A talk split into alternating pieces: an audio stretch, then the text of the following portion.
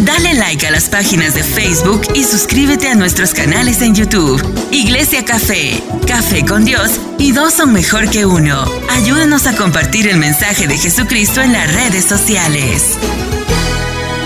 Quiero entrar a la palabra porque hay una atmósfera donde tengo que aprovecharla para sembrar esta palabra. Y esta palabra es una palabra que gracias a Dios el Señor me ha, me ha permitido primero eh, eh, el Señor me ha enseñado a mí, me ha ministrado a mí y yo quiero compartirla con ustedes. Amén. Entonces, la palabra en esta mañana eh, lleva por título Venciendo los enemigos ocultos. Ese es el título de la palabra número 4, Venciendo los enemigos ocultos.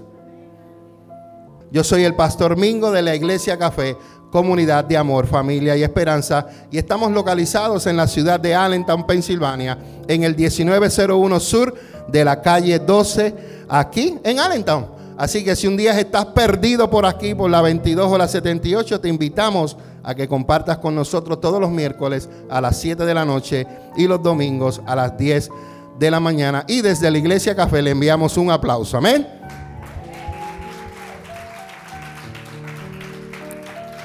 Como le estaba diciendo a los hijos aquí en la casa, hoy quiero hablarles acerca de este tema que se llama Venciendo los enemigos ocultos. Tenemos enemigos, ¿verdad?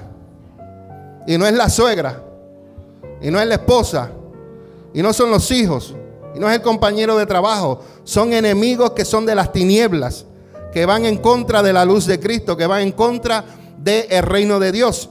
Y estos, y hay unos enemigos que a veces, diga, se filtran. Y estos enemigos que a veces se filtran están en tu casa y tú no te das cuenta que están en tu casa. Están en tu vida y están filtrados y tú no te das cuenta. Y estos enemigos son los que son, diga, pequeñitos. Y estos pequeñitos son los que más hacen daño. Porque los que están escondidos. Nosotros tuvimos una infectación ¿Dónde está mi esposa? Tuvimos una infestación de ratones en mi casa. ¿Usted sabe lo que alguien ha tenido ratones? Si usted ha vivido en Nueva York, usted tiene que levantar las manos porque eso es lo más que hay en Nueva York. Ratones, perdón, ratas. Porque son más largas que este micrófono. Por lo menos los ratoncitos que estaban en mi casa eran así. Eran maíz. Pero esos enemigos ocultos, esos ratones que estaban ocultos, me hacían más daño que los grandes. Ahora me, estoy explicando lo que les quiero decir. Los grandes, yo me recuerdo que en Puerto Rico, en mi casa era de madera y tenía zinc y el zinc es así. Y están lo que le llamamos las vigas, que son esto, que corre así. Y yo dormía y yo los veía cruzando. Y yo no me preocupaba por eso. Pero sin embargo, estos que son así, chiquititos, son los que más años hacen. Le comían la comida al perro, me mordían el arroz, se metían a la cena y todo lo que podían se comían. Mira, nosotros, ¿qué le echamos a esos ratones y no murieron? Hasta que un día vino un exterminador, nos trajo unas trampas y él sacó un pote, vino ese pote así, lo tenía en el bolsillo, hizo, le abrió la tapa, le metió el dedo chiquito le puso, y yo, ah, si eso es pinaborer. Es pinaborer, dice, ellos huelen eso. Y van y lo buscan. Cogimos, encontré uno afuera muerto en la entrada del basement. Después cogí uno, pero el único que puede sacar los ratones en casa soy yo. Porque mi esposa no brega con los ratones. Un día encontró uno, esta es la cama de nosotros, yo duermo en este lugar, ella duerme en este lugar y aquí en la cama de ella había una trampa. Y un día ella va caminando para acostarse y salió gritando. Yo, ¿qué pasó, mi amor? Y era que encontró uno, sin mentirte, era así de chiquitito. Chiquitito. Y lo sacamos. Después cogí otro y lo sacamos. En total fueron cinco. Todavía, todavía me queda un inquilino que no me paga renta. Sí, porque ellos comen, ellos beben, ellos dañan, pero no pagan renta. Entonces está en el cuarto de la pastora, en el cuarto no, en el, en el, que era el cuarto de Daniela, pero lo hicimos un walking closet. Y él va, él es listo, porque él sale del cuarto de ella a la cocina a comer. Es como los nenes que ustedes tienen. Salen del cuarto, van a la cocina, comen y regresan otra vez para el cuarto. Así mismo es ese ratoncito que tenemos. Y, la... Santo Señor, ¿cómo nos gozamos? Le estoy preparando su corazón para que usted reciba esta palabra que Dios tiene para ustedes. La pastora, cuando va a entrar a su cuarto, que tiene su ropa, su walking closet, su maquillaje, viene y coge la puerta y dice, excuse me, Mickey Mouse, llegué. No salgas, llegué, estate tranquilo. Y ella viene, entra a su walking closet. Y me queda de lo que sabemos, nos queda ese enemigo. Pero esos enemigos que teníamos, a las 4, a las 5 de la mañana se pasaban corriendo por el techo. Era como que, como que iban en la 2285. Y, y tú los escuchabas por el ceiling. Y mi esposa decía, papi, los ratones. Y así yo los escuché, sigue durmiendo, sigue durmiendo. Y a la vez que esos ratones despertaban a mi esposa, mi esposa estaba así, espérate a ver si lo puedo hacer, con un ojo cerrado y uno abierto. Y después eh, me gustaba, me gustaba, hermana Gloria, me gustaba. ¿Tú sabes por qué me gustaba, hermana Gloria? Porque cuando los ratones se escuchaban, ella venía hacia esto. Y yo de que sigan los ratones. y venía y me abrazaba. Y yo, mami, tranquila. Y yo, y yo, yo bromeo con mi esposa, y le dice, mi amor, tú te levantas en contra de demonios, de cuántas cosas y le tienes miedo a unos ratoncitos. En serio. Y con esto Dios cuenta.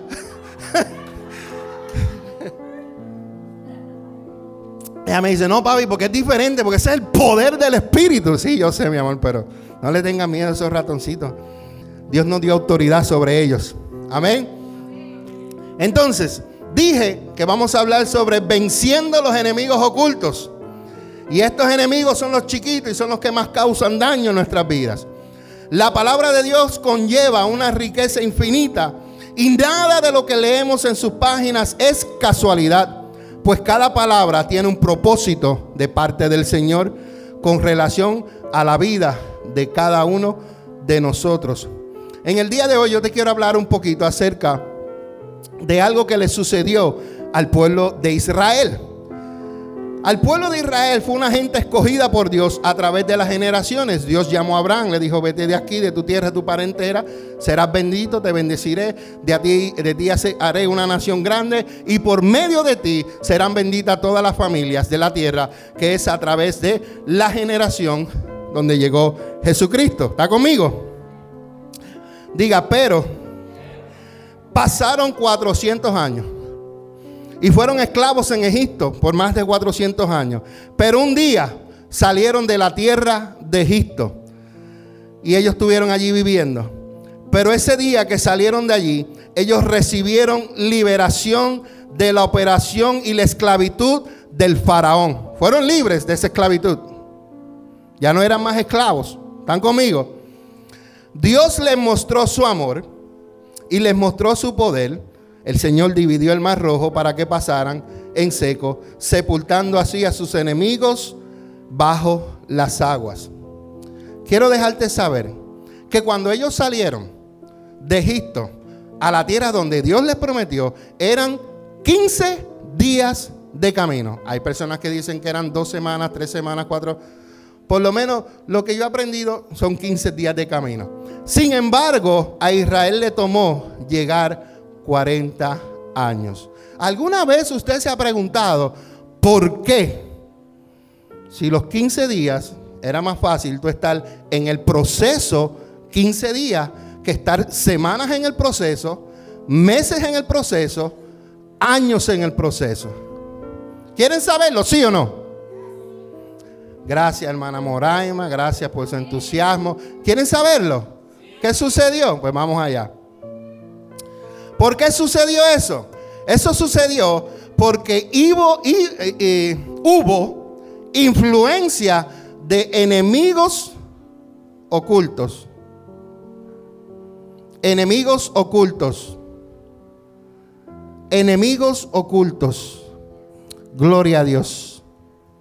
Entonces, por la influencia de enemigos ocultos que a veces pasan desapercibidos, pero oprimen y esclavizan y, ¿qué más hacen? Destruyen. Destruyen. Entonces, tenemos que tener cuidado de estos enemigos que están ocultos en nuestras vidas. Porque esos enemigos te oprimen y tú no, tienes, tú no sabes por qué estás siendo oprimido. Te esclavizan y tú no sabes por qué estás esclavizado. Y te destruyen y no sabes lo que está pasando. Gloria a Dios. Bendito sea el nombre de Jesús. Te adoramos, Señor. Bueno eres, Dios. Grande eres, Señor. Entonces, tenga cuidado con estos enemigos, porque estos enemigos te pueden robar tu propósito y las bendiciones que Dios tiene para tu vida. Diga, yo tengo enemigos ocultos. Porque los enemigos ocultos son aquellos que tú no sabes que están ocultos. Porque si tú supieras que están ocultos, tú los enfrentarías. ¿Verdad que es cierto? ¿Acaso hay alguien oculto en su casa? Porque está oculto porque usted no sabe que está ahí. Pero si usted sabe que está ahí, ya no es oculto porque ya fue revelado. ¿Están conmigo? Hagan lo mejor que puedan, hija. Chequea el audio. Si quieres, apaga otra vez el, Facebook, préndelo. Y se supone que, que salgamos otra vez en vivo. Así que tranquila. Después que el audio se esté grabando en la consola, no hay problema. Gracias Espíritu Santo de Dios. Te adoramos. Interceda ahí por un momento, porque es que este mensaje, lo que es oculto, mira, estuvimos 14 minutos esperando allí ahorita. Oposición, diga oposición.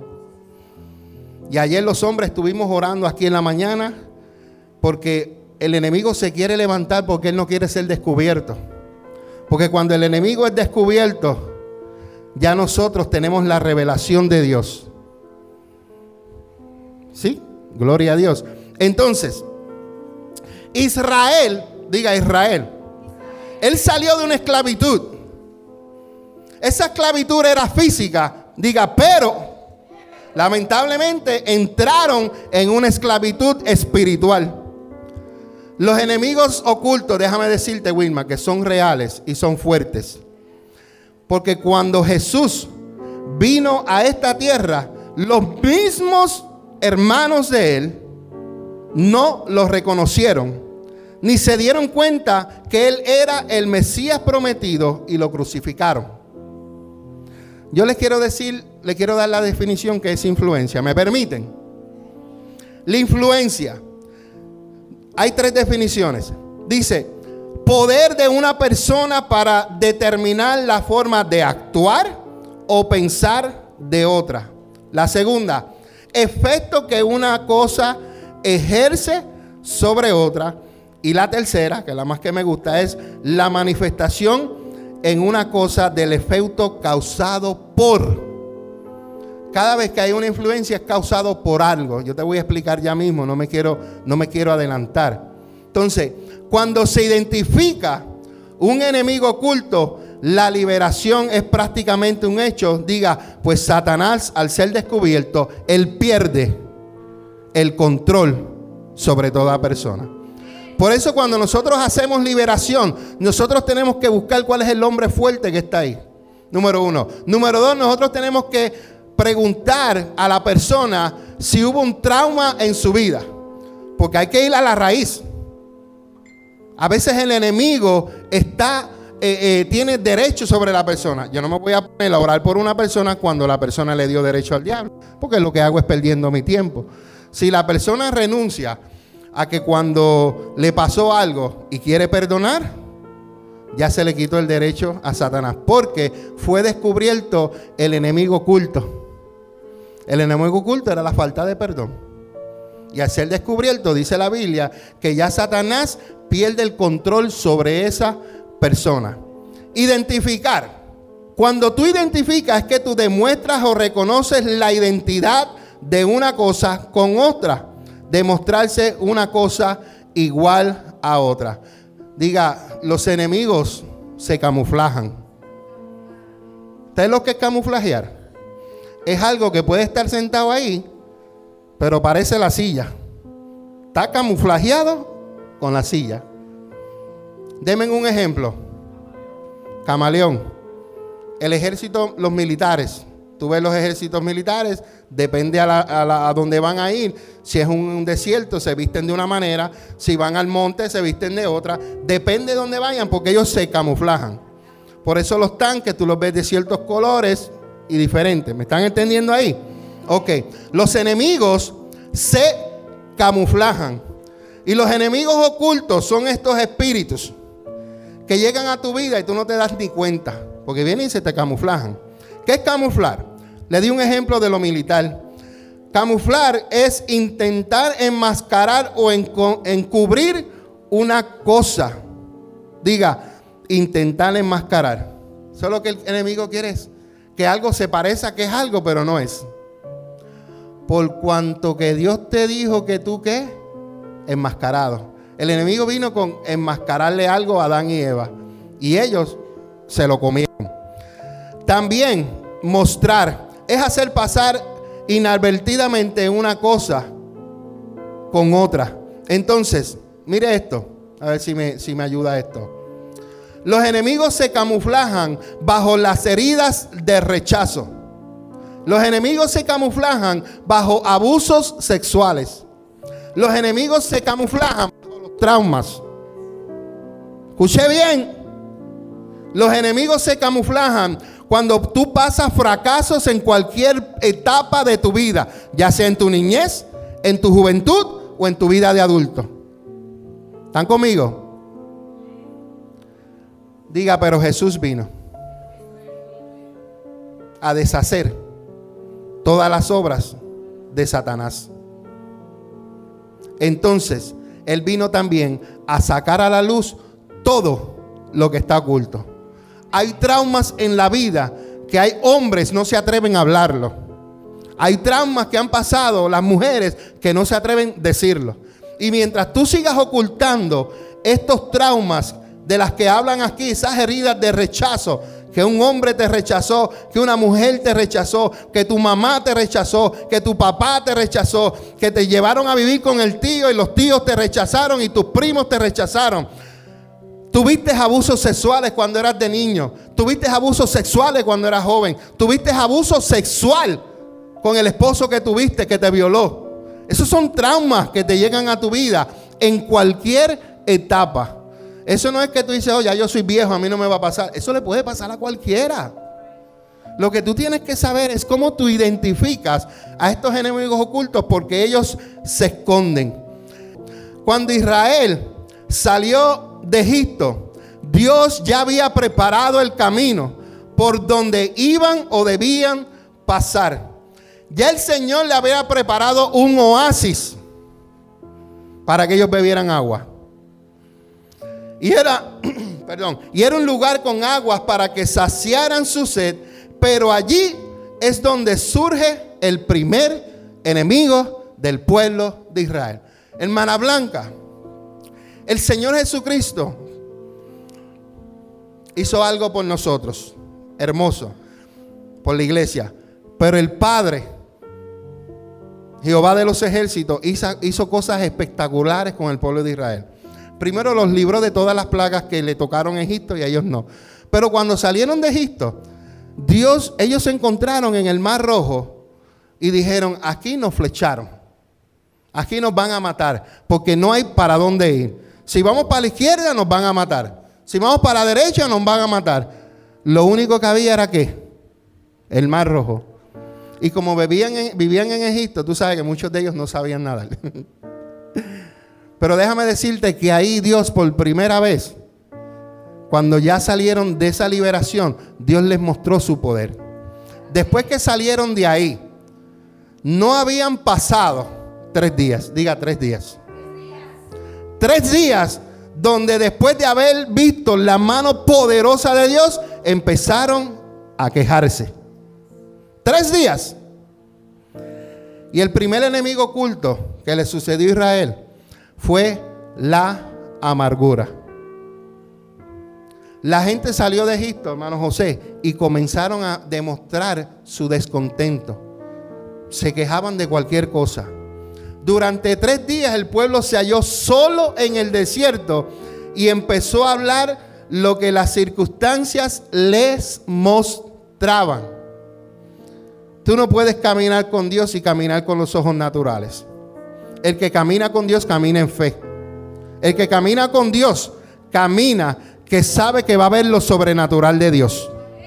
El que camina con Dios sabe que van a haber momentos en que tus ojos naturales no van a poder ver lo que Dios dijo que, Él va a hacer contigo. Pero yo te digo en esta mañana, si tú abres tus ojos espirituales, si tú abres los ojos espirituales, vas a ver las maravillas que Dios va a hacer contigo, con tu vida y alrededor tuyo. Dios no les había dado a ellos aguas amargas, mas ellos se volvieron amargos. Yo no sé si tú vives tu vida amargada, pero deja de vivir amargado. Porque la amargura no te va a llegar a ningún lugar. La amargura es un enemigo oculto que hay que está en muchas familias, en muchos hogares, porque de todos no están contentos. Tienen una casa de tres cuartos, pero quieren una de cinco. Tienen dos cajos nuevos, pero quieren comprarse la Mercedes-Benz. Nunca están contentos con lo que tienen. Y viven amargados toda su vida porque siempre quieren lo mejor de lo mejor de lo mejor. Mira, sea conforme con lo que Dios le ha dado. Sea conforme. Yo tuve un Volkswagen. Es la primera vez en mis 51 años que yo me compro un carro que no sea, ¿sabes? Los Toyota, los Honda, Mazda. Un Volkswagen. Y llegó la oportunidad donde mi esposa quería comprar esta guagua que tenemos ahora. Y faltaba algo. Y lo que yo tenía, yo vine y le dije, tome el carro. Yo lo pude haber vendido por más en la calle. Pero eso no importa, lo importante era que ese día ella saliera con su carro. Y vivimos contentos con lo que Dios tenemos ahora. Anteriormente teníamos otro carro, anteriormente teníamos otro carro, anteriormente teníamos a Sabrina, que era un Sebring, un Chrysler Sebring. Le decíamos Sabrina. Y hemos vivido nuestra vida en agradecimiento. Porque mientras tú eres agradecido, Dios va a seguir bendiciéndote. Si tú te pones en, estar mal agradecido con lo que tienes y aún con lo que tienes, Dios te sigue bendiciendo y en vez de ser agradecido, sigues en descontento, en amargura, déjame decirte, tú no vas a llegar a muy lejos. No vas a llegar muy lejos, por lo menos con Dios. Tienes que cambiar tu mentalidad. Entonces, te voy a dar la definición de amargura. La amargura, diga, es un sentimiento. Es algo que tú sientes aquí. Y es un sentimiento prolongado de frustración o resentimiento. Yo no quiero caminar con personas al lado mío que siempre estén frustrados. Yo no quiero caminar con personas que siempre están resentidas porque las cosas no salen como ellos quieren. Cuando tú caminas con Dios, las cosas van a salir como Dios quiera. No como tú quieras, como Él quiera. Como Él quiera. Entonces, expresa la frustración, la amargura, se expresa. ¿Tú has visto gente amargada y frustrada? ¿Por qué están amargados y frustrados? Porque no están descontentos. Viven su vida con resentimiento, viven su vida sin agradecimiento. Entonces, mira lo que dice. El incidente que le pasó al pueblo de Israel en los versículos que están ahí al frente, dice en Éxodo 15, 22 al 27, fue un incidente de Mara que es el resultado de la queja. Ellos llegaron tres días quejándose. Tres días, ¿tú sabes lo que es tres días? Quejándose. No tenemos agua, para eso Dios nos sacó de aquí, para morirnos en el desierto. Si usted lee después 15, 16, 17, usted, usted se va a dar cuenta que ya Dios le tenía algo preparado. Dios tiene ya preparado lo tuyo. Lo que pasa es que nosotros nos desesperamos. Aquel que está soltero, ya Dios tiene tu esposo o tu esposa. Lo que pasa es que el hombre y la mujer se desesperan y cogen cualquier muchachacho por ahí y después le va mal. Yo pensé que era de Dios. No es pensar, es estar seguro de que ese hombre, de que esa mujer es la que Dios tiene para ti. Porque lo que Dios tiene y la voluntad de Dios es buena, bonita y agradable. buena, perfecta y agradable. Entonces, hay poder en la palabra que sale de tu boca. La amargura se creó por la queja que Israel tenía, quejándose.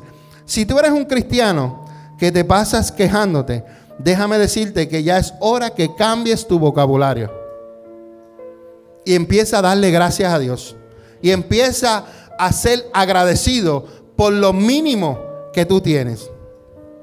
Por lo mínimo. Entonces, el hombre come y bebe del fruto de sus labios y se alimenta de la consecuencia de sus propias palabras. Yo he dicho este testimonio un par de veces aquí. Una familia en Puerto Rico, la madre siempre maldiciendo a los hijos, maldiciéndolos, maldiciéndolos, maldiciéndolos. De los cuatro que tiene, uno está vivo aquí porque se vino para los Estados Unidos y la niña está en Puerto Rico. Los demás se los mataron. Uno murió de enfermedad, el otro lo, lo mataron. Entonces, usted tiene que tener cuidado porque usted va a comer y beber lo que usted escupa, perdón, lo que usted hable. Porque si escupe es malo, si habla tiene que ser bueno. Amén. Que sea de bendición. La queja, diga la queja, vuelve amargo todo lo que se encuentra por delante. Todo. Su hogar tiene que ser como un manantial, el cual usted tiene que cuidarlo. Pero si usted empieza hablando mal en su hogar, se puede convertir en amargura. Un hogar de amargura. Yo no sé si usted ha vivido en un hogar de amargura, pero eso es lo más malo que hay. Tenemos que vivir en paz. Entonces, mi pregunta para ustedes, ¿qué clase de hogar tienen ustedes? ¿Es un hogar lleno de paz o es un hogar lleno de amargura? Que siempre andas quejándote. Mira, cada noche que tú te acuestes, cada mañana que te levantas, la misericordia de Dios está contigo. Solamente por eso, te digo una nada más, solamente con eso tenemos que ser agradecidos. Hay veces que yo me acuesto sin comer lo que yo, lo que yo quiero. Pero eso no quiere decir que me acosté con hambre porque Dios nos suplió. Siempre hay en casa. Lo que pasa es que a veces tú te quieres comer lo que tú quieres. ¿Me entienden? Hay veces que yo me quiero comer un cornflake, un chirio. Hay veces que quiero comer fruta. No hay. Pero hay otras cosas que yo puedo comer. Pero siempre hay provisión. Y yo creo que no hay ninguno aquí que, que no haya provisión en su casa. Es más, hasta además hay provisión. Está hasta para darle a todo el mundo aquí. Gloria a Dios. Entonces, ¿Cómo está su hogar? Su hogar está, depende de las confesiones que tú hablas. Depende de cómo tú hables, así va a ser tu hogar. Cuando hay amargura, no hay felicidad. Y las palabras vanas no traen prosperidad, sino ruina. Estoy hablándole al hogar. Estoy hablándole a la gente de familia, a la gente de casa. Porque aquí en la iglesia tú puedes ser de una manera, pero en tu casa tú puedes ser de otra. Yo no puedo vivir mi vida estar quejándome. Yo tengo que ver las cosas con fe y moverme en fe como hijo de Dios. Si las cosas no están sucediendo a tu manera, si las cosas no están sucediendo como tú quieras, dile, Señor, aquí estoy. Yo acepto lo que tú estás haciendo. Porque hay veces Dios permite cosas para enseñarnos. ¿Sabía eso? ¿A cuántos aquí Dios le ha enseñado paciencia? tolerancia, humildad. Dios forma nuestro carácter a través de los procesos, a través de las pruebas, a través de las situaciones. Tú quieres ver cómo está eh, el, el amor en ti, Dios te va a probar en eso. Tú quieres ver cómo está el gozo en ti, el Señor te va a probar en eso. ¿Cómo está tu paz? Me alegro que estaba hablando ayer con Greg, algo que me estaba comentando. Y yo sé, conociendo a Greg, que si eso hubiera pasado en unos años atrás, él no hubiera reaccionado de la manera que lo hizo. Eso se llama que Dios lo ha venido preparando, moldeando. Entonces, ¿cómo te está moldeando Dios a ti? ¿En qué áreas necesitas tu ayuda? ¿Y en qué áreas Dios te va a seguir trabajando? El árbol, o tengo que ir para atrás, porque ellos se quejaron, ¿verdad? Y las palabras que son vanas, no traen prosperidad sino ruina. Así que las aguas de Israel fueron a tomar, eran amargas, pero Dios les dio la medicina para quitar esa amargura que había en las aguas. El único que puede quitar la amargura en tu corazón se llama Jesucristo.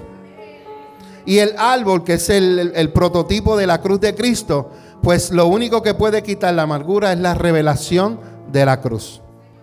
Solamente Dios puede transformar tu corazón. Solamente Dios puede quitar esa amargura de tu vida. Así que el enemigo número uno que está oculto es la amargura, la queja, lo que es el no ser agradecido.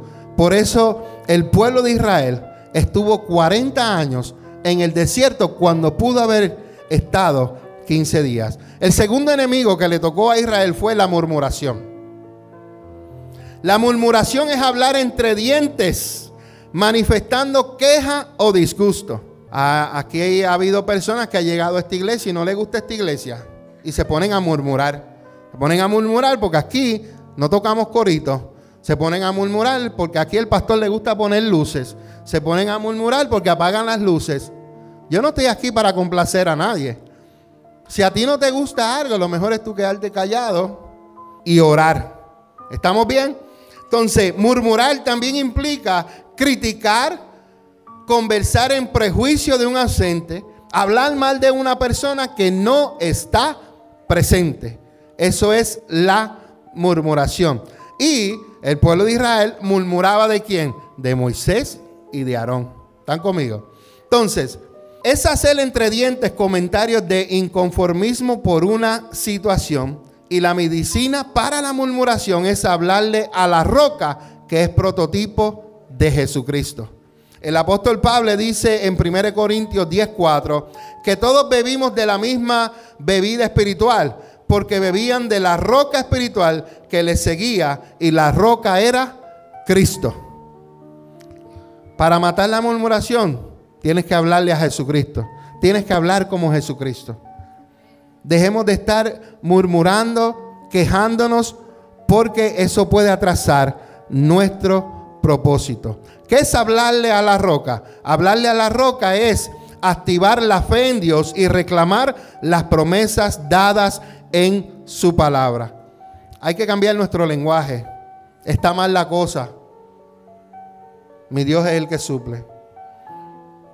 Que las cosas están caras. Dios es el que va a suplir. No, la mentalidad de nosotros no es la mentalidad de este mundo. Nosotros no dependemos del presidente de los Estados Unidos ni de la nación de los Estados Unidos. Nosotros dependemos de Dios. De Dios dependemos. Moisés hubo un momento que estuvo enojado y Dios le dijo, háblale a la roca y Moisés le pegó. Primeramente en esta historia, Dios le dijo, pégale a la roca y él le pegó a la roca. Pero hubo una ocasión que Dios le dijo, háblale a la roca. Y era tanto el enojo que él tenía con el pueblo que en vez de hablarle a la roca, le pegó.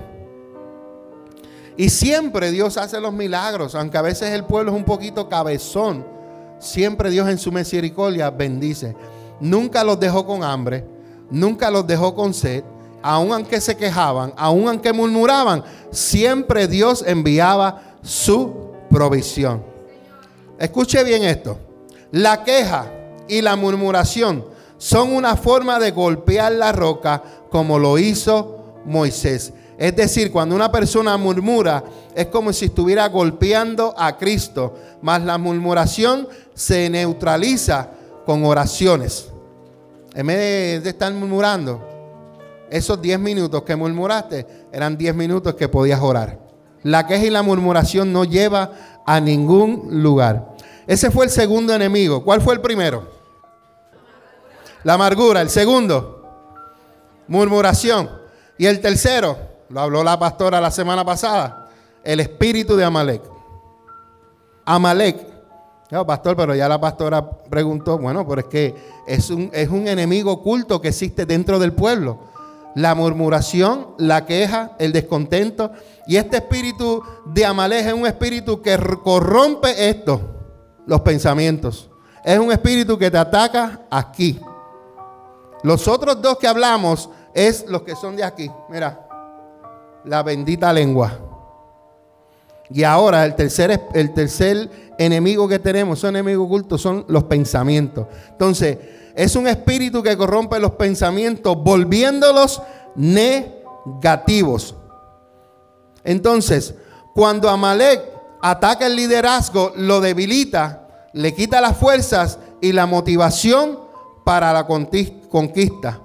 Por eso es que Dios dijo que tendría guerra contra Amalek de generación en generación. Y todavía ese espíritu sigue atacando a la iglesia. Y es en los pensamientos. Él corrompe los pensamientos. Hay una historia que está dentro de esto, que es que Dios envió, eh, Moisés envió unos espías a la tierra prometida, pero llegaron dos con pensamientos buenos y llegaron diez con el espíritu de Amalek, pensamientos negativos. El espíritu de Amalek no te deja ver lo que Dios dijo que va a hacer en ti. El espíritu de Amalek es el que confunde tus pensamientos. Cuando Dios te habla, Él lo cree. Y tú lo creíste al instante. Pero después Él envía espíritus a ponerte duda en tu mente. ¿Por qué? Porque nosotros como seres humanos, cuando Dios nos habla, nosotros creemos que las cosas van a salir de la noche a la mañana. Y nosotros como hijos de Dios debemos entender que cuando Dios me dijo a mí, te voy a llevar a Puerto Rico, va a ser en el tiempo de Él. Cuando Dios me dijo a mí, vas a, ver, vas a abrir una embajada en Puerto Rico, una iglesia café, yo no voy a arrancar hoy y me voy a ir. Él me dijo lo que Él va a hacer conmigo. Yo tengo que cumplir la asignación que tengo en Allentown. Tan pronto yo cumpla la asignación en el tiempo que Él especificó, después Él me mueve al otro lugar. Entonces nosotros como hijos, cuando Dios nos habla, tenemos que ser pacientes. Queremos ver las cosas al instante. Queremos ver que las cosas suceden como mueve la nariz así y ya salió. No. Mientras Dios te va a dar lo que Él te prometió, Dios te va a preparar. Alguien me dijo, no sé quién fue que alguien me dijo hace poquito. Alguien me dijo, eh, una persona que se le da millones de dólares y no lo sabe administrar, los va a desperdiciar. No sé con quién hablábamos en, en estos días. Alguien me mencionó eso. Lo mismo sucede con la bendición. Si Dios derrama todas las bendiciones de un cantazo sobre tu vida, las vas a desperdiciar. Por eso es que Él te va preparando. Él viene, Él viene y hace esto. Él viene, te dice que va a hacer eso, te prepara y viene pan, derramó una bendición sobre tu vida porque estás preparado. Tiene otra para ti, pero hasta que tú no te prepares para la otra, no va a llegar la bendición. El vaso va a estar así. Y Dios esperando que tú te entregues todo y le entregues lo que Dios te dijo que te entregara. Y tú no quieres entregarle ni a tu mujer, ni a tus hijos, ni a tu finanzas. Y Dios está loco por derramar una bendición financiera sobre tu vida. Y tú aguantado. Y por eso es que las bendiciones financieras no llegan a tu vida.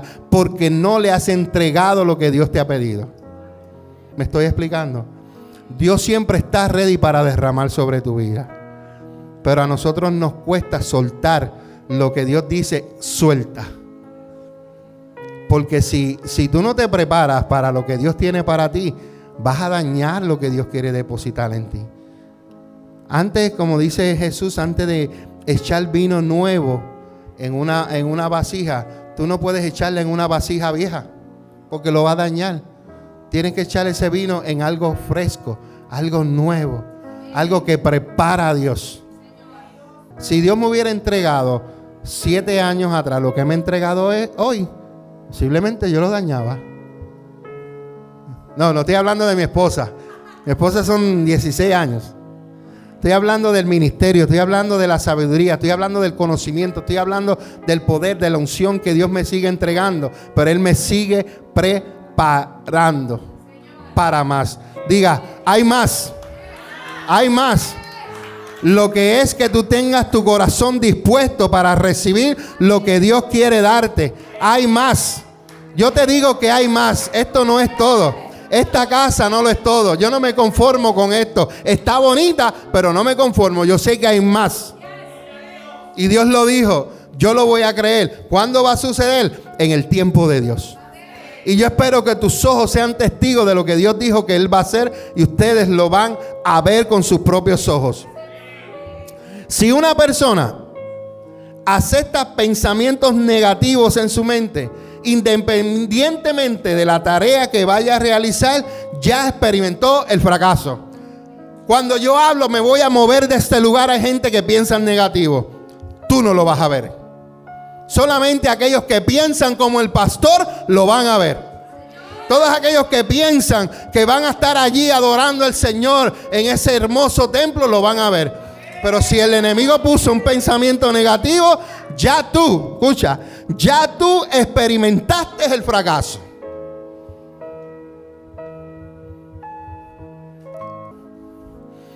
Estaba yo ayer orando.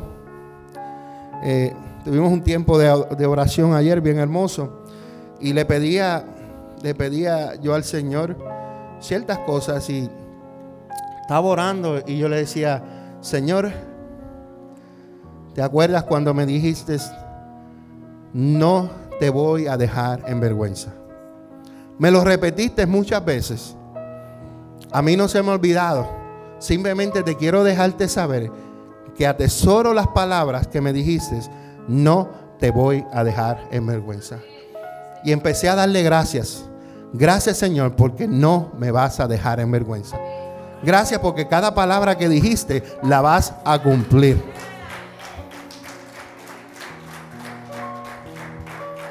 Antes de tú visualizar la victoria físicamente, primero tú la tienes que creer aquí. Si tú no la crees aquí, no, no. Yo quiero que usted se dé en la cabeza también como yo, porque aquí es que está la victoria. Tú lo crees aquí, lo llevas aquí, lo sacas por los labios y lo vas a ver. Lo vas a ver. Pero si en tu pensamiento llega esos pensamientos negativos, no te vistas que no vas. Cuando el liderazgo permite negativos pensamientos, experimenta lo opuesto a la vida victoriosa. Los líderes tienen que estar unidos. Los líderes tienen que vivir una vida de victoria. Los líderes no pueden permitir pensamientos negativos ni del pastor, ni de la pastora, ni de los líderes, ni de la iglesia, ni de ningún hermano. Si alguien te viene a hablar pensamientos, te viene a hablar cosas negativas de otra persona, páralo. Porque si no está siendo cómplice de lo mismo. Y como dice mi, hijo Julio, si lo que me vas a hablar no me va a edificar, no me lo cuentes. Cuide sus conversaciones. Sea prudente. Hay, dones que Dios está revelando en el pueblo. Y si Dios te revela, tienes el discernimiento, Dios te revela algo, Dios te lo está revelando para que tú ores.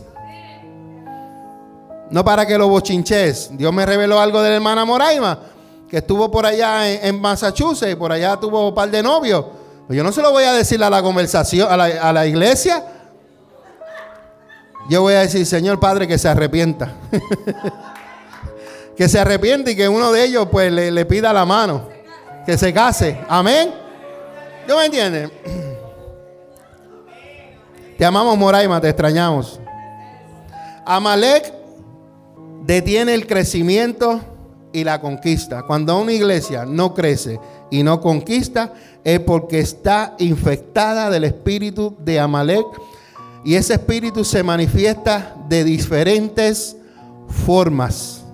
Y yo les voy a hablar de esto a ustedes. Yo quiero que usted no se levante. Yo quiero que usted, es más, respire porque si no respira se muere. Usted mantenga, si no se levante. Y si se levanta voy a parar la prédica porque esto es importante. El espíritu de Amalek detiene el crecimiento y la conquista y se manifiesta con esta. ¿Qué dice ahí? Desánimo. Desánimo.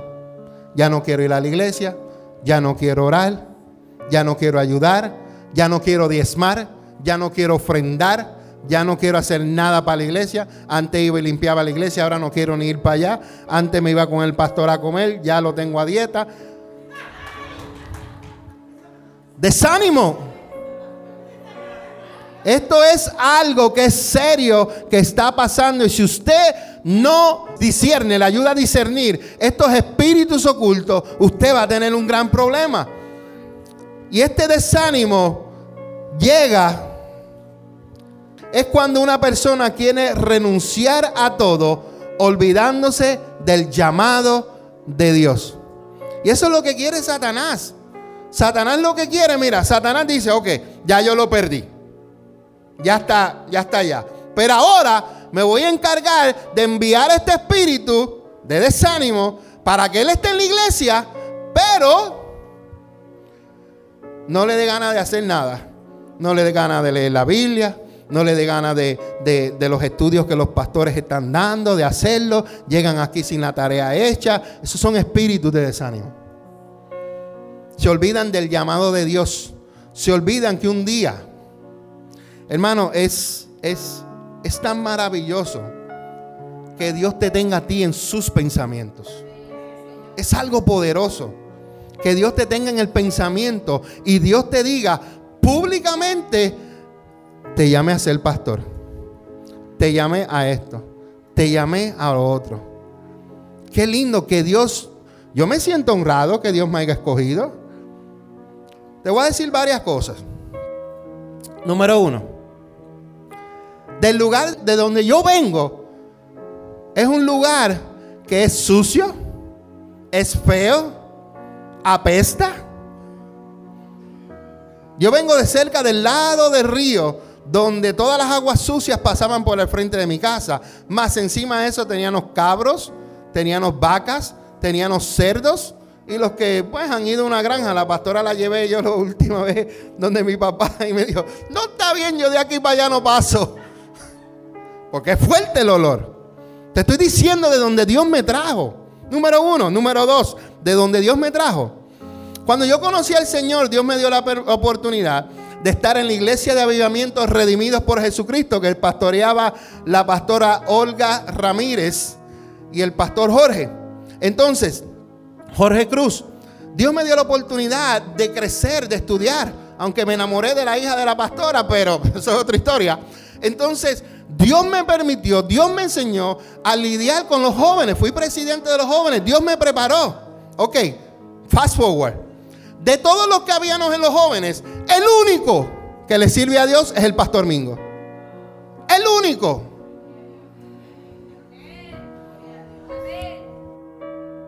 Pero te estoy diciendo de dónde Dios me, me, llevó. Primero de los sucios. Segundo de aquel pobrecito que a veces como que te miraban por en medio del hombro porque no me vestía como ellos o no tenía la ropa elegante. Dios me, trajo de ahí. Tercero, hubo una palabra, esto va para ti, hubo una palabra que Dios me dijo aquí un día con el profeta Javier Cabezudo. Y es, hay muchas palabras que Dios me dio, pero esta no la entendí. Y yo dije, ¿dónde? Yo no me recuerdo. Y un día está mi esposa, estamos en el estudio en casa, y mi esposa, yo le dije, mira, aquí está la palabra, porque yo guardo esos audios, aquí está la palabra y la estábamos escuchando, estábamos llorando, estábamos siendo ministrados. En ese momento, él dice, hubo una reunión y en esa reunión tu nombre no estaba. Yo le hablaba una vez, creo que le hablé una vez aquí. Y ese día mi esposa me dijo, ella empezó a llorar, dijo, ¿por qué tú lloras? Eh, papi, porque yo sabía que a todos los que iban a ungir, tu nombre no estaba. Cuando el profeta me dijo eso, yo no lo entendía. ¿Cuándo? Pero ella fue testigo. En el papel estaban nombres de matrimonios. Hombre, mujer, hombre, mujer, hombre, mujer. Estos son los que van a ungir. Estaba el nombre de María. Y al lado del esposo había un question mark. Dios sabía eso. Yo no lo sabía. Cuando la pastora me, me dijo eso, yo quedé ministrado de la manera en que estoy siendo ministrado. Porque Dios me escogió. No me escogió el hombre. No fui escogido por ellos. Fui escogido por Dios.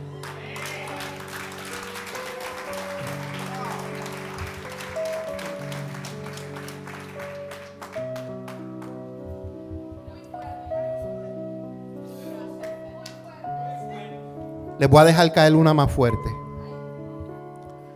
De todos los que ungieron, de todos los que ungieron para pastores, eh, maestros, pastores de jóvenes, el único que le está sirviendo a Dios y está cumpliendo con el ministerio es el que ellos no escogieron.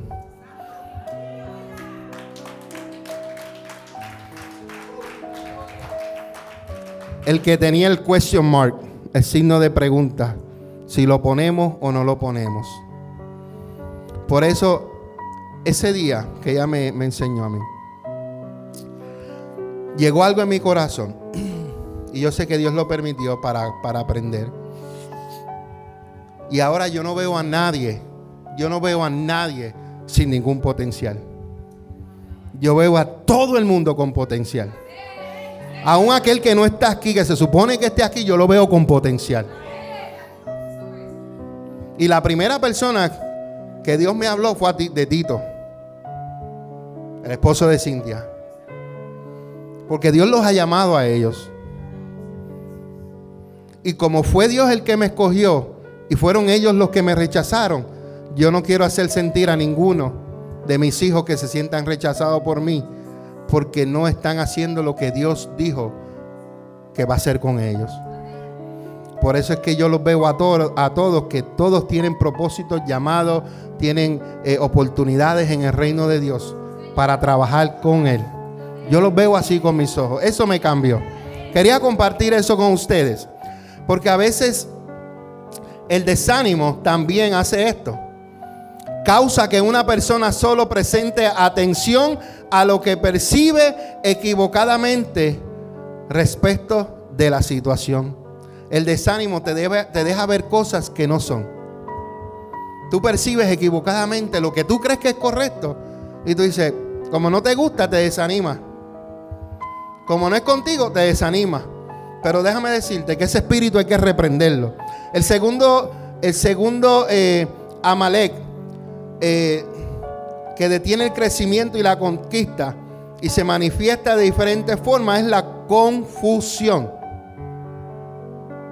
Confusión es perder la claridad respecto del llamado que Dios te ha hecho, que te ha hecho produciendo en ti indecisión. Cuando tú dices algo en contra de lo que Dios dice, tú estás indeciso. Y dice que provoca un desorden de ideas. ¿Dónde están las ideas? En los pies. ¿Dónde es que están las ideas? Viste que te ataca la mente. Entonces, este espíritu crea confusión. Otra cosa que crea es depresión y envidia. Es perder la fuerza y el ímpetu para realizar el llamado que Dios ha hecho. Y la depresión atrae espíritus de enfermedad. Por eso es que hay mucha gente dentro de las iglesias, ni que cristianas, enfermos pero es porque están siendo atacados por estos espíritus. Otra cosa que esto hace es que tú pierdas la visión. Y esto ocurre cuando no hay metas claras, provocando el doble ánimo. Está el desánimo, que es cuando tú no tienes ganas de hacer nada. Pero está el doble ánimo, que es que un día estás aquí, estás, alabaré, alabaré. Y está el otro día donde tú vienes y te sientas y estás ahí. Es un espíritu de doble ánimo. Y ese espíritu hay que identificarlo y hay que renunciar a él. Entonces, lo próximo es la desorientación. Es hacer sentir a la persona que está en el lugar equivocado, evitando así que reciba el espíritu de la visión de los doces, que es ir por todo el mundo y predicar el evangelio. De eso se encarga estos espíritus, de que tú no reconozcas que Dios te ha llamado y que estás en el lugar equivocado. Cuando tú llegas a un lugar y tú dices, Dios te trajo, pero después no ves que las cosas están funcionando como tú quieres, porque vino un espíritu y ahora tienes ese espíritu de, desorientación que dice, ¿habré hecho yo la decisión correcta de estar en la iglesia café? ¿Me habrá traído Dios verdaderamente a esta iglesia? Claro, está siendo atacado por un espíritu. ¿Tú te crees que si, si Dios te dejó saber que tú estás aquí, Él va a hacer lo posible de que tú no estés aquí? Lo va a hacer. Y eso se llama desorientación. Lo, tercer, lo próximo que te ataca, que detiene el crecimiento y la conquista, es el aislamiento. No te aísles. El aislamiento es sentirse señalado y condenado. Ya el pastor no me saluda. Ya la líder de la adoración no me saluda. Ya la gente no me saluda como antes. Entonces el enemigo viene, te señala y te condena. Entonces el aislamiento dierba, ¿qué es dierba? En la isla sirve, se supone que sea sirve, en la separación de los líderes que son los que tienen la autoridad espiritual. El enemigo quiere que los líderes estén aislados. Este por acá, este por allá, aquel por allá, aquel por allá. No, Dios no quiere aislamiento, Dios quiere que estemos todos unánimes. Algo más que, esta es la última, es la desesperación. Es cuando la persona abandona el campo de batalla y se manifiesta con ansiedad, con tristeza, con ira y con violencia. No, que el pastor me dijo que me iba a poner a hacer algo y, ya van tres meses y no me ha puesto. No te desesperes. Posiblemente Dios le habló al pastor y le dijo, aguántate que todavía no está ready. Yo he querido poner a personas a hacer cosas y Dios me dice, aguántate, no es el tiempo. Yo quiero poner a Julio en la adoración, pero Dios no me ha dicho todavía. Yo lo quiero hacer, pero Dios no me ha permitido todavía. Y a veces que quiero, no, no es que yo quiera llenar plazas, pero a veces yo necesito ayuda. Y, a, y a veces Dios me permite que yo siga haciendo las cosas porque las personas, recuerda, Dios conoce el corazón. Posiblemente yo pueda llenar una plaza, pero me va a dar más dolor de cabeza que la ayuda que me va a dar. Entonces, como Dios conoce los tiempos, Dios conoce el corazón, Dios me dice, aguántate todavía no. Hay dos cosas que nosotros hacemos. Si yo tengo una idea, yo se la comunico a mi esposa. Si ella tiene una idea, ella me la comunica a mí. Porque somos un equipo y somos los pastores de esta casa. Después que estamos de acuerdo, oramos y le pedimos a Dios. Si yo tengo una idea y ella no está de acuerdo, ahí quedó. Si ella tiene una idea y yo no estoy de acuerdo, ahí quedó. Porque no podemos andar dos juntos si no estamos de acuerdo. ¿Ok? Entonces, cuando estamos de acuerdo, oramos. Cuando yo voy a decirle algo a mi esposa, mi esposa me dijo, ¿sabes que estaba orando por eso? Ok, ya estamos de acuerdo. Vamos a seguir orando a ver dónde Dios nos dirige. Y buscamos la dirección de Dios. Pero hay personas que se desesperan. Y al desesperarse, ¿sabes qué? Abandonan el campo de batalla y viene sobre ellos un espíritu de ansiedad, de tristeza, de ira y de violencia. El pueblo de Israel, cuando enviaron a los espías a reconocer la tierra, lo primero que encontraron esos hombres fueron a los amalecitas, del espíritu que le estoy hablando. Como resultado, sus confesiones fueron negativas. Ellos cuando regresaron, dijeron que había fruto bueno, pero que habían enemigos que eran más grandes que ellos y más fuertes. Ellos se miraron en el espejo. ¿Alguien se ha mirado en el espejo y ha dicho,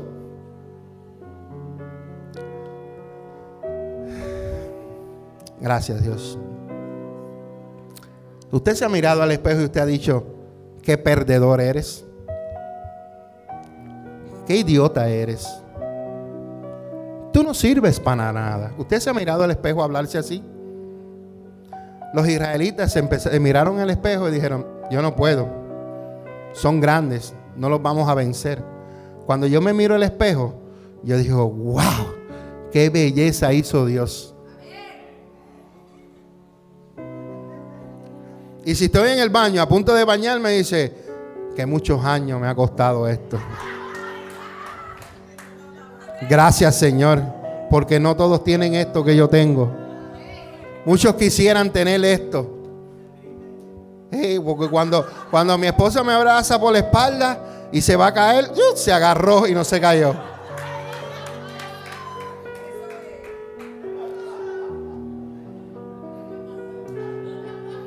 Hermano, si usted no se ama, si usted no habla palabras positivas de usted y usted empieza a hablarle a otra persona, si usted no se lo cree primeramente, nadie se lo va a creer a usted.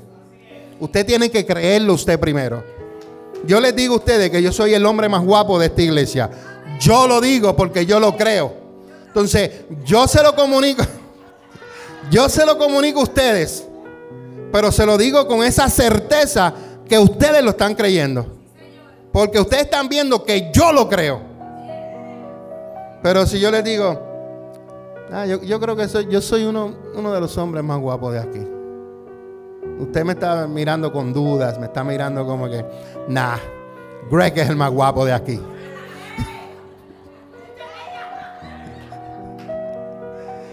Giancarlo es el más guapo de aquí. El hermano José es el más guapo de aquí. ¿Usted me entiende? Pero usted tiene que creérselo. Cuando usted hable de, de, usted, se mire en el espejo, usted crea lo que le está hablando al espejo. Cuando usted se lo comunique a alguien, usted crea eso. Entonces ellos no, no creían que podían vencer a los enemigos. Porque ellos se veían inferiores como langostas frente a los enemigos. Mira esto, mira esto. El adversario los vio como ellos se vieron a sí mismos. ¿Sabes que Satanás te ve como tú te ves? Si yo digo, yo soy hijo de Dios, Satanás me mira como que yo soy hijo de Dios. Y me dice, oh, yo, soy, yo pertenezco a la iglesia que soy cristiano. A Satanás no le importa dónde tú pertenezcas, ni, ni, el título que te haya dado el mundo, porque eso se lo dio el mundo a los que dicen ser cristianos. Yo me preocupo que yo sepa que yo soy hijo de Dios.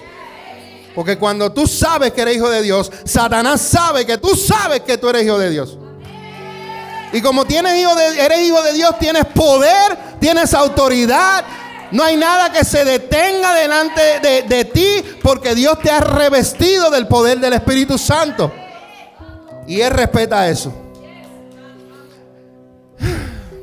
Si se siente inferior, usted, los demás lo van a ver de esa manera. Cuando yo hablo con alguien, yo sé si esa persona está en victoria o no está en victoria. De la manera que me habla.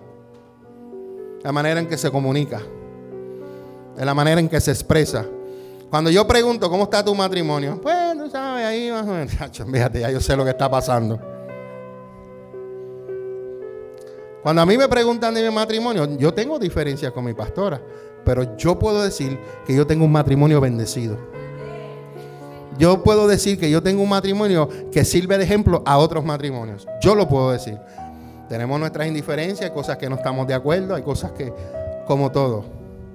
Pero tú tienes que creer que lo que está sucediendo en tu vida va a impactar a otras personas, para bien o para mal.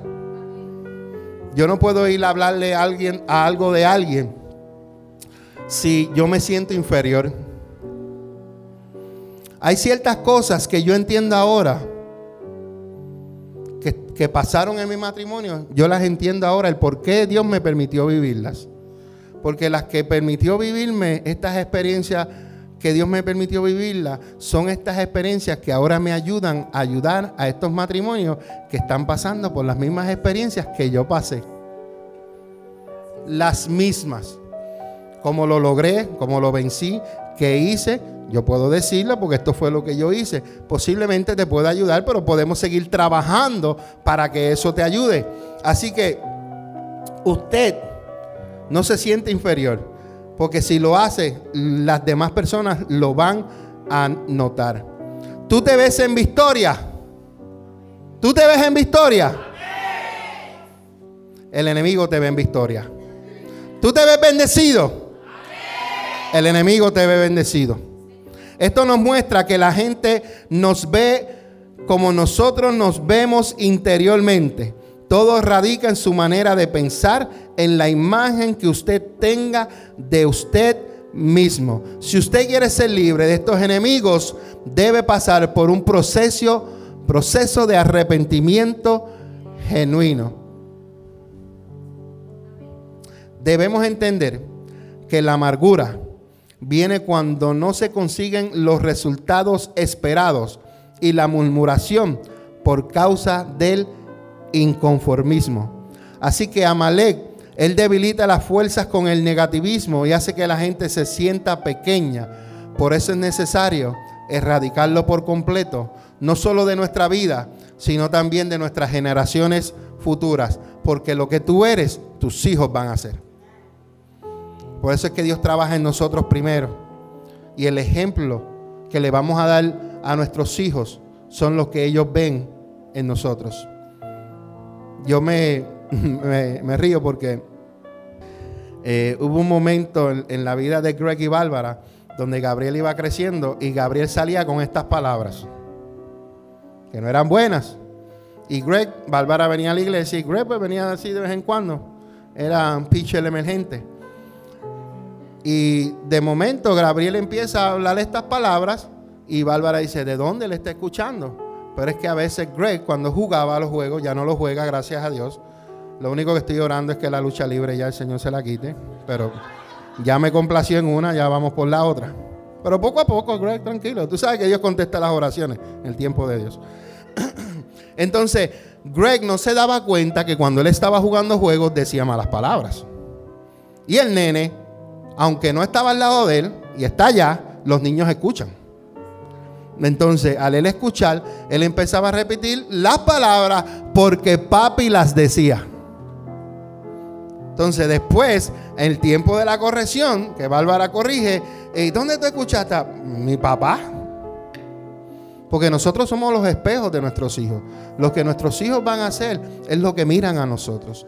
Tú tratas bien a tu mujer, ellos van a tratar bien a su mujer. Tú le hablas con respeto a tu mujer. Tú sabes lo que mi niña Daniela me dijo un día. Y esto me, ministró mucho. Daniela ha pasado, ha visto muchas etapas de nuestra vida. Ella me dijo un día, papi, cuando yo me case, yo quiero tener un esposo como tú. Y como papá, que tu hija te diga, ¿what? Sí, yo quiero tener un esposo como tú. Porque tú eres paciente. Tú no gritas. Tú no maltratas a mi mamá.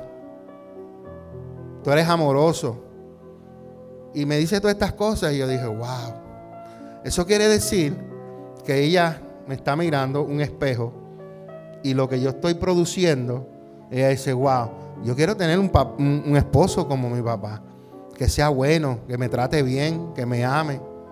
A veces me pelea por que yo no le doy abrazo todas las veces que ella quiera, pero esa muchacha si la dejan vive encima de uno abrazando. Encima de uno. Pero es que es lindo que, que ese amor que sentimos, ella pueda ver y pueda decir, wow, cuando yo me case, le pido a Dios que me, que me dé un hombre así como mi papá. Entonces, debemos entender que la amargura viene cuando no se consiguen los resultados esperados y la murmuración por causa del inconformismo. Así que Jesús vino. ¿Para qué Jesús vino? Número uno, para deshacer las obras del enemigo. Número dos, para sacar a la luz todo lo que está oculto. Les recuerdo que su hogar es un manantial. Y si usted no cuida su hogar, se puede crear un hogar de amargura, de murmuración y que el espíritu de Amalek, que es el desánimo y todo lo que he mencionado, reine su vida. Así que usted no permita que la amargura reine en su vida y si está hoy, acérquese a la cruz del, del Calvario, porque la cruz es la revelación, es la única que puede quitar la amargura de su vida. En esta hora, en oración, Hoy va a ser algo diferente aquí. Hoy yo quiero que me apaguen esas dos luces, por favor. Está encendida. Voy a encenderla de acá atrás. Porque vamos a orar y vamos a examinar nuestra vida para que el Señor lo libere de cualquier enemigo oculto que usted pueda tener. ¿Están conmigo? Amén. Gracias, Padre. Dale like a las páginas de Facebook y suscríbete a nuestros canales en YouTube. Iglesia Café, Café con Dios y dos son mejor que uno. Ayúdanos a compartir el mensaje de Jesucristo en las redes sociales.